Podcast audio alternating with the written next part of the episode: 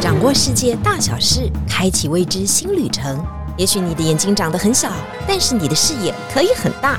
金钟主持李天怡携手专业旅游玩家，每周引路带您遨游。天意情报站即刻启程，下一站。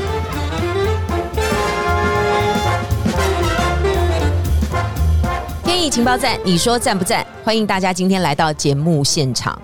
很多人去过这个国家啊，因此每一次讲到这个国家的时候，好像都如数家珍。这是土耳其，但是告诉大家哦，一般你去的地方是土耳其的西部，像是棉堡啊，或卡巴多奇啊，或者有人说我去土耳其坐热气球啊，这些都对。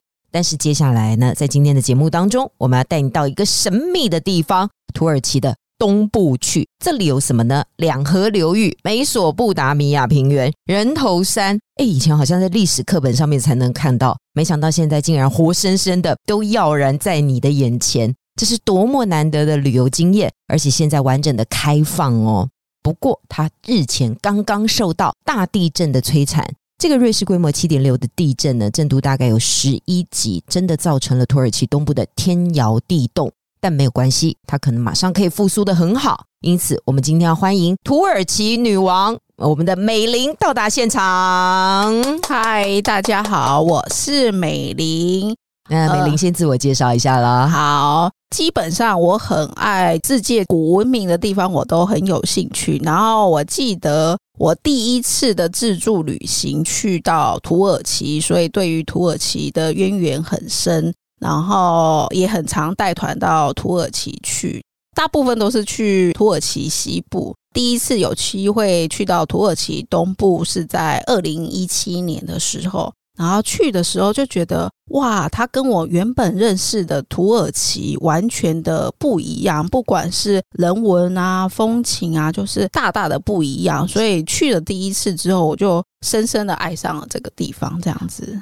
讲到这一段的时候呢，我们先把那个地图翻开来啊。土耳其是属于长长，它连接了欧洲跟亚洲嘛，所以美玲刚刚讲的土耳其西部应该是比较靠近欧洲的那个部分，对，土耳其的东部呢，应该是比较连接亚洲的部分。那亚洲呢，在之前当然帝国时期的时候也是非常的兴盛啊，因此很多的帝国呢都会在这里进行南征北讨，当然也有欧洲的大军也会来哈，因为在这里是完全属于比较平原的地形，虽然它有一些山丘啊，虽然它也有圣山呐，但是在这个地方呢，就是沙质的土地、沙丘的这种土壤，然后一片黄土的这种感觉，因此很容易就成为了各国征战的目标。在这里呢，也有很多的古文明。像以前有没有？我们没有要讲很多历史哦。但是亚述帝国啊，亚述帝国这个在西元前的这种帝国，就是在这里出生长大的。所以这个地方真的有很多古老的遗迹是可以探究的。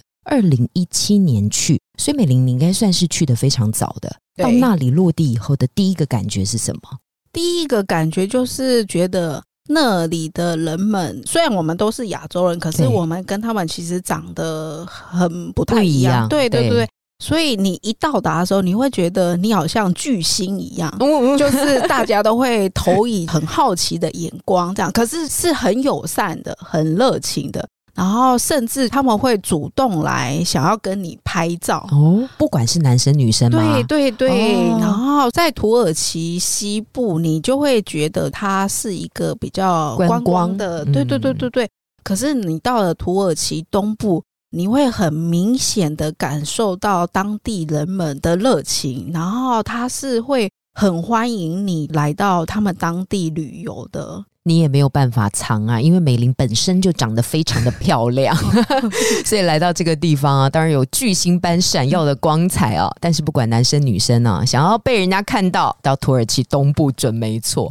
但是最近的这个新闻，应该也让美玲心情不太好受哈，就是发生了这个大地震。对，我们先讲这个地震震央的中心叫做加济安泰普。美林之前应该也有去过吧？有有的，对对对，因为它是一个在土耳其东部很知名的、古老的，对对对，一个大城市，甚至它被 UNESCO 就是二零一五年的时候列为美食之都这样子。它在每年三月春天的时候，它会举行三天的美食节。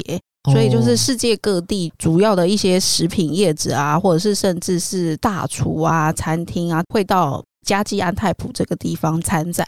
这个地方有两个点，好像被列为 UNESCO 嘛，对一个就是那个这次毁坏非常严重的加济安泰普城城堡，对对对，我们有看到那个电视画面嘛？好险晴天旅游在去年十一月的时候有去记录了加济安泰普城还存在的最后的那个画面。嗯那后来没想到发生大地震以后，它就整个就倾倒了。因为土耳其东部可能太多的地方，就是尤其靠近加济安泰普的部分，它就是震央哈、对很多的地震导致很多的建筑物倾倒，所以接下来要复原哦。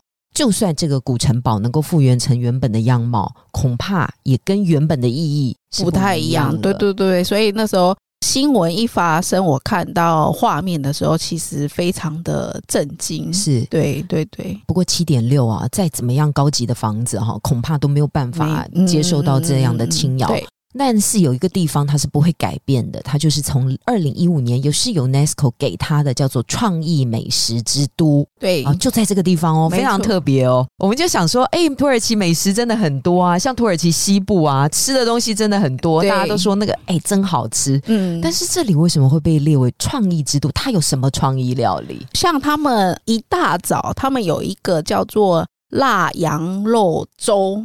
辣辣羊肉粥，对对对，其实加吉安泰普它这里的饮食就是比较重口味，是。所以他们一大早的时候会有一个辣羊肉汤的粥，然后它会铺一层米饭，然后嗯。羊肉丝。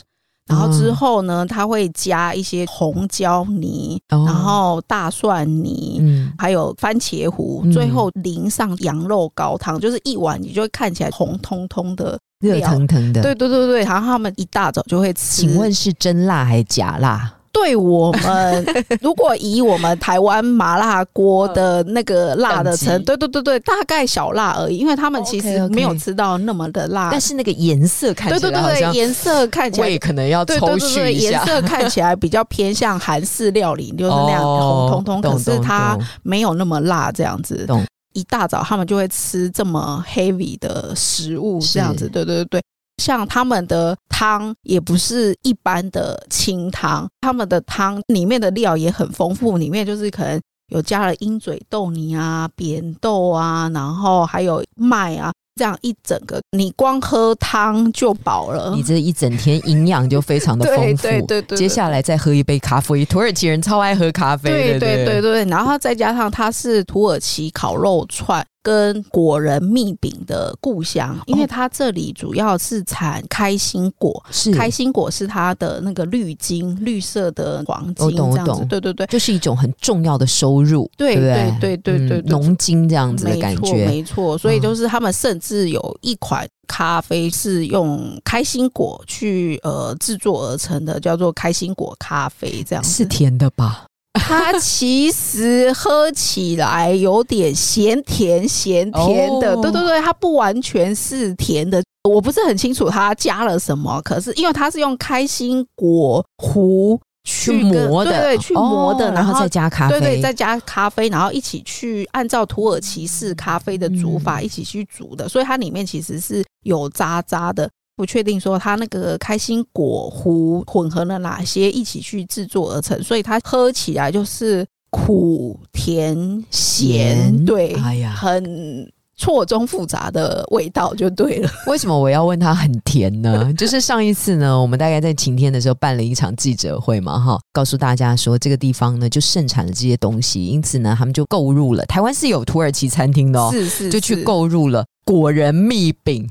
结果本来想说，哇，那个酥酥脆脆的哈，中间夹了一层开心果，超好吃啊！咬下去的时候啊，我觉得牙齿快要蛀掉了。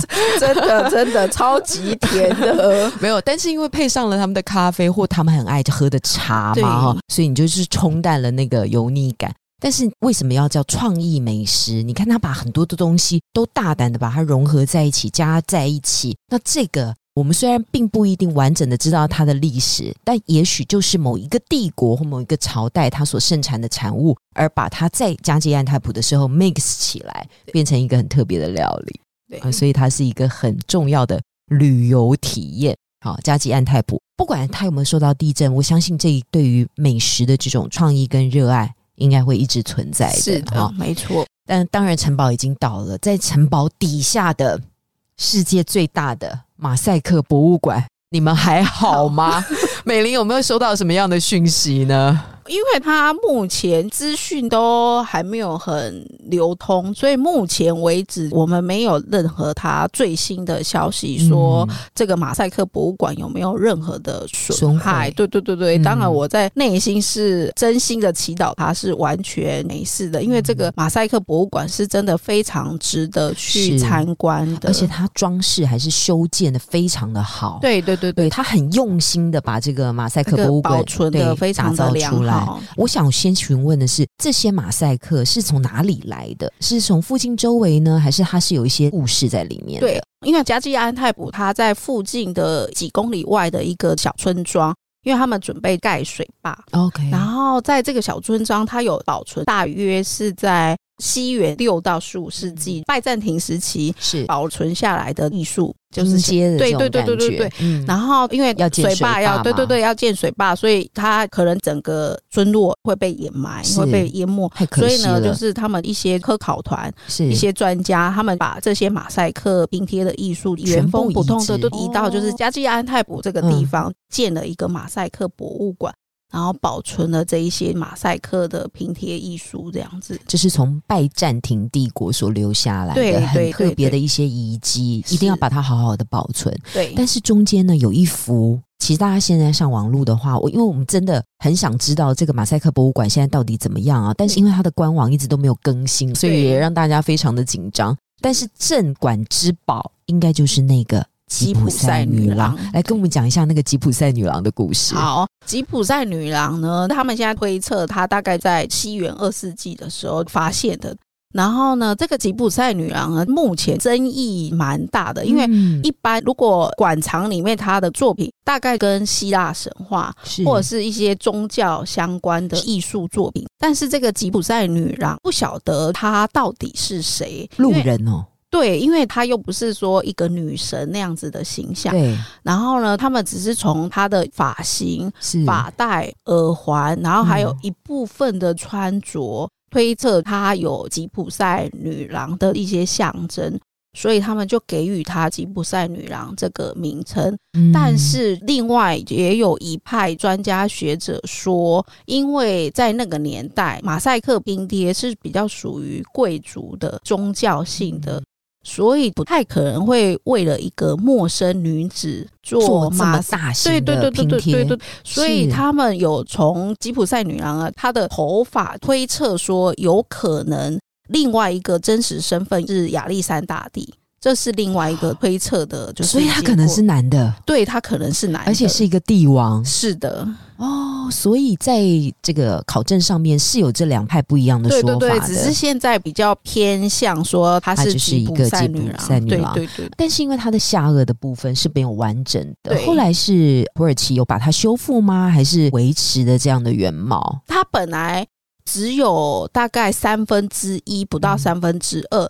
那原本部分的收藏是在美国某个大学那边，后来因为土耳其政府呢一直据以力争，希望让这部分的完整完整，所以他们后来有同意，大概在二零一九年还是那左右，他们同意将部分的吉普赛女郎的那个马赛克拼贴归还，所以它现在呢完整度是大概三分之二，那最对最下面的那个三分之一还是是残缺的这样。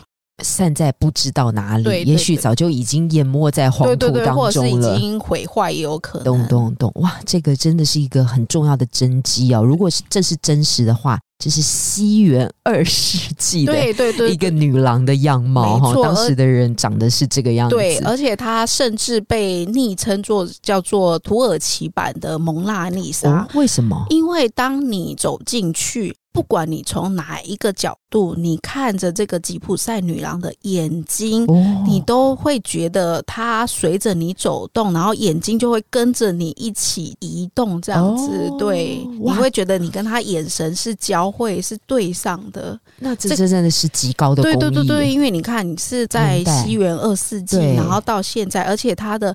颜色还很鲜明。是对，我们真心希望啊，他们都还很好的存在着，不然就真的太可惜了。当然，去年十一月的时候，我们的团队也确实到现场，也拍摄到了马赛克博物馆的一些身影啊，嗯一切都是希望。在旅游开放之后，大家还是能够尽情去观赏，可以上我们的 YouTube 网站，我们有相关的影片的连接哈。那当然，这个加济安泰普是这一次地震震央中心，除了刚刚我们所讲的城堡博物馆之外，其实非常靠近它的地方呢，有非常特殊造型的蜂巢屋。是好，我们来好好说一下这个蜂巢屋，因为非常的有趣，它外观就长得很像蜂巢，它进去以后更像蜂巢。就是这样一格一格一格的，对对对那个是什么时代的时候的代表物？然后它为什么要这样建成？它大概是在三千年前亚述帝国时期的时候，它来喽，亚述帝国，对，各位，没错，亚述帝国是不是很久远？感 久远久远在历史这是真实存在的，三千年前，对对对，然后因为哈兰这个地方呢，它的地理环境，它夏天很热，夏天会高达大概四十度左右的高温，然后冬季非常的寒冷，然后它周围没有什么树木，嗯。所以他们就地取材，利用砖块跟泥土。哦。盖成，如果大家有去过意大利的北罗贝罗的话，那边有一个蘑菇屋，蘑菇村，对对对对对，嗯。它长的外形跟它很很相似，对对对对，所以他们就利用砖块啊、泥土，利用动物的那是粪便来做粘着剂，哦。然后盖成这样子的蜂巢屋。然后通常呢，它不是独立的，它会大概三四个，就是相的，对对，连通的。嗯然后呢，它为了通风跟嗯采光，它的屋顶是不把它封住的，它是开通的这样子。然后甚至会在屋顶的周围也会打几个洞，保持它的通风性。对。这个亚述帝国的人要活下来，当时的高温可能都四十度对以上。对对对，对然后所以就变成说，这个蜂巢屋它有冬暖夏凉的特性，这样。所以这个蜂巢屋现在都是在做什么样的使用呢？目前都作为旅游观光，对对对，已经没有实际人住在里面了，这样子，嗯对，通常都是作为旅游观光使用。它跟意大利的蘑菇村很像啊，哈，蘑菇村呢，现在应该是还有部分的人居住在那边哈，也变成了一些民宿哦。嗯嗯但是哈兰的蜂巢屋没有这么大的商业性哦，对对还没有到这个程度，嗯所以它还是开放大家进去观光的。你走到的时候，好像走进了好几个。哈兰蜂巢屋里面啊，然后墙壁上面可以看到明显的当初的古人为了要适宜居住而成立的这种建筑的风貌，但是好可惜哦，我看到照片，好几栋是毁坏的。对对，因为它的结构真的没办法抵挡那么大的强震。对，但是还是有一些是活着哦，，对对对对对，所以大家还是可以去那边没错，要赶快 趁它还保留完整的时候，赶快去参观。对，我相信土耳其政府也会想办法把那几户啊、几栋啊，稍微的把它地基加强一对点，对对，哈把它稳固一下。嗯嗯嗯嗯因为毕竟那是一个很重要的资产跟旅游的观光景点，没错，你要记住古人走过的痕迹，这些都要好好的留着。但是接下来这个是留得很好啊，我们也希望它一直很好。我第一次看到这个照片的时候，我想说：“哎呦，它到底有什么好看啊？就是一群土堆。”结果美玲说：“你错了，这就是一个土耳其东部三大谜之一，叫做哥贝克利石镇。对它距离刚刚花兰蜂巢屋也没很远哈，但是它是一个谜，这个谜实在是太有趣了，所以我一定要叫美玲好好的来介绍一下。，好的，嗯，这个哥贝克利石镇呢，它大概是距今一万两千年，就是比亚述更早了，没错，我们刚刚才三千3000年对对对对。然后我再形容一个我们目前知道的金字塔，甚至是英国的巨石阵，它都比他们要再早六到七千年这么久。甚至比我们所知的美索不达米亚苏美文明再早好几千年。当时一万两千年，大家可以想象，那当时是采集狩猎的时代，但是它可以发现，而且目前只有先考古到大概五到六个石阵，但是听说底下还有二十个还尚未开挖。然后它就是属于一万两千年时期的石阵。那请问考古学家有认为这个石阵是一个聚落吗？还是一个宗教呢？还是一个祭祀的神坛呢？有这样的一个评述吗？目前专家比较朝向它是一个祭祀，甚至有人说它可能是一个就是天文台观察星象的一个地方，但是。有趣的点是，通常祭祀的地方附近应该要有聚落吧，但是它在方圆百里内找不到任何人类居住的痕迹，对对对对痕迹，所以就变成说，这个也是它最大的谜之一。他们不清楚说它是为了什么目的而建的，但是它的石阵上面呢，有一些石块上面它是有精美的雕刻。所以那个时候应该就是一万两千年前已经有雕刻的艺术了，对对，雕刻的文化了，应该是实体性的雕刻吧？对对，那雕刻到底是什么东西呢？就是它上面有是有各种的动物，可能比如说有蝎子啊，有鸟啊，有蛇啊，甚至有一种动物叫是球鱼，球鱼？对，穿山甲。长得有点对对对，长得有点类似，对对对对对。然后，可是这个也是专家觉得很匪夷所思的地方，这样，因为球鱼哥贝克利石阵呢，它是位于土耳其东部，也就是亚洲区。对，但是我们一般知道球鱼是属于南美洲的动物，那为什么那么早期的一万两千年的人类，他们知道球鱼这种动物呢？这个也是。大家觉得是其中的一个谜的一个地方，这样子没错。我们来想想，可能是发生了什么事情？就是对，所以有人 非常有可能是这两块陆地是连在一起的吗？对对对对，然后或者是球鱼是生命力很强的，在这里适合不了它，它就游泳过去了。对，所以这太妙了吧？你说你那搞一只兔子，搞一只狗，我们还觉得那是。Average 普遍可以看到的动物，比如说它有的图案是狐狸，我们就可以理解。理解，然后或者是山猪，对对，这一些是当时狩猎把他们的所见所闻，就是刻在那个石块上面，这个是我们可以理解的。对，所以有球鱼这个动物是其中一个谜，然后还有另外一个，有专家猜测它是天文预测星象的，因为它有在某几块的石块上面。有发现，如果对照到我们现在，它是属于天鹅座的一些星象坐标。对对对对，它的图案就是比如说有天鹅，然后有一些蝎子，然后它的那些图案对上去天鹅座的那些方位是完全符合的。哇，所以它可能真的是一个天文台、观星台。对，可能跟附近的作息有非常大的关系。应该是还没有农业吧？呃，可是他们后来因为有在附近发现有被驯化过的麦子、黑麦的种子，所以他们也在猜忌说，这个有可能是最早从采集狩猎。进化到农业时代，然后这些形象就是为了要种植这些农作物而产生的对应的形象。是是是，所以就是这个就是假的？人类文明的起源，对，原来在土耳其。的东部这样子。我现在非常怀疑，可能是土耳其政府去买的，没有，一定要把文明的起源对对放在那里，没错。哎呀，但是这真的非常的有趣哦，因为你看到的时候是土堆嘛，那些石。石座乱七八糟的，有些是推倒在地上的，对。你根本就不知道说它上面有什么精美的雕刻，甚至还对上什么天文星座，一定要你很走近的看了以后，你才说哦，这个是球鱼，对，这个是蝎子，是的，哦，这个真的是只有旅行哈，只有到那个当地哈，才可以去知道戈贝克利石阵。对，那当然。